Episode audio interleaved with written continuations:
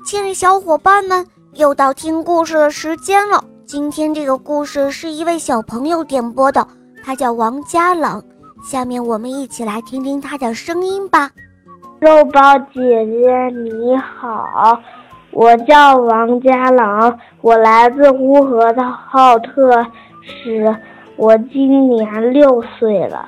我喜欢小肉包系列童话《萌猫森林记》。今天我想点播一个故事，故事的名字叫《猎人和猴子》。好的，小宝贝，那就由我来为你讲这个故事哦。好的，谢谢小肉包。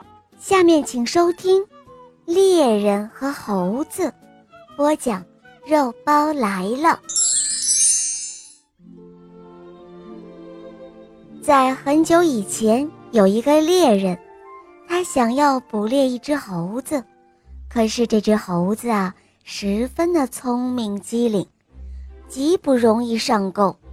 尽管猎人带上了猎狗，动用了许多先进的工具，但是每一次猴子还是从他的眼皮子底下逃走了。猎人非常的恼怒，他发誓啊，一定要抓住这只猴子。后来。猎人终于想到了一个办法，他在猴子经常出入的地方投放了一些食物，然后他呢就藏在树后，远远地注视着猴子的一举一动。果然，没过多久，这只猴子就进入了猎人的视线。猴子经过那儿时，无意中发现了地上的食物。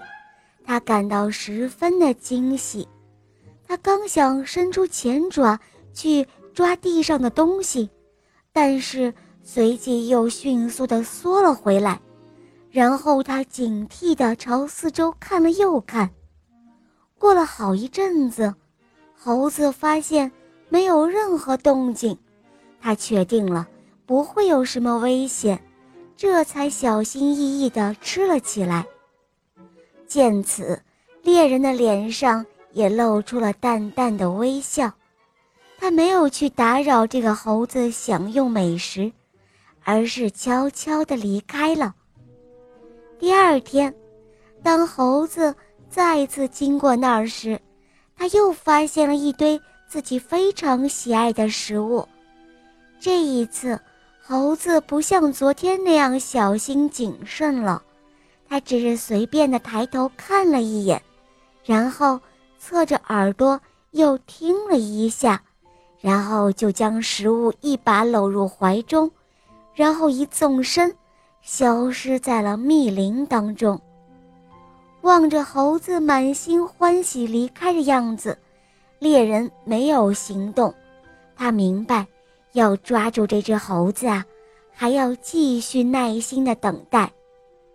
到第三天、第四天、第五天，每一次猴子经过那儿时，都会有意外的收获，并且没有一点危险。猴子不再觉得那是一个陷阱了。渐渐的，猴子习惯了这种不劳而获的方式，即便是猎人偶尔忘了投食，他也会不厌其烦地跑到那儿去等待。猴子对待猎人的投食完全形成了依赖，他宁愿每天守株待兔，也不愿意去别的地方寻找食物。至此，猎人觉得时机已经成熟了，于是他从树的后面站了出来，并且朝猴子的方向走了过去。刚开始，猴子发现猎人之后。吓得撒腿就跑，连地上的东西都不要了。不过，这只狡猾的猴子并没有跑多远，它就藏在一片茂密的树叶之间，偷偷地观察着猎人有什么举动。等猎人走远之后，它再从树上跳下来，又回到那儿，继续享用自己的美味。接下来的日子。猎人依然按时投放食物，并且坚持每天向猴子靠近一步。猴子在经历了与猎人无数次的对视之后，他发现猎人不但没有什么恶意，还显得十分的亲切。慢慢的，他放下了对猎人的戒备，只要一看到猎人的身影，就赶紧跑过去，因为他知道又有好吃的东西送来了。最后。猎人利用猴子的贪婪，轻轻松松地将它捕获了，并且猴子没有做任何的挣扎和反抗。这个故事告诉我们，其实啊，很多时候我们人又何尝不是如此呢？面对诱惑，起初我们心存忐忑，随后抱着侥幸的心理，接着。习以为常，最后就变成理所当然。就这样，我们一步一步地进入了别人设下的圈套，直到跌入了黑暗的深渊，方才恍然大悟。所以说，我们要明白一个道理：天上是不会掉馅儿饼的。好啦，小宝贝，今天的故事肉包就讲到这儿了，赶快关注肉包来了。打开我的首页，来收听我们小肉包系列童话第一部《萌猫森林记》。《萌猫森林记》会让孩子获得更多的感动和快乐，成为一个温暖的好孩子。小朋友，王家朗小朋友点播的故事好听吗？嗯，你也可以来找肉包点播故事哦。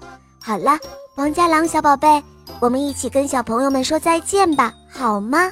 小朋友们再见，肉包姐姐再见。嗯，小宝贝，我们明天再见哦，么么哒。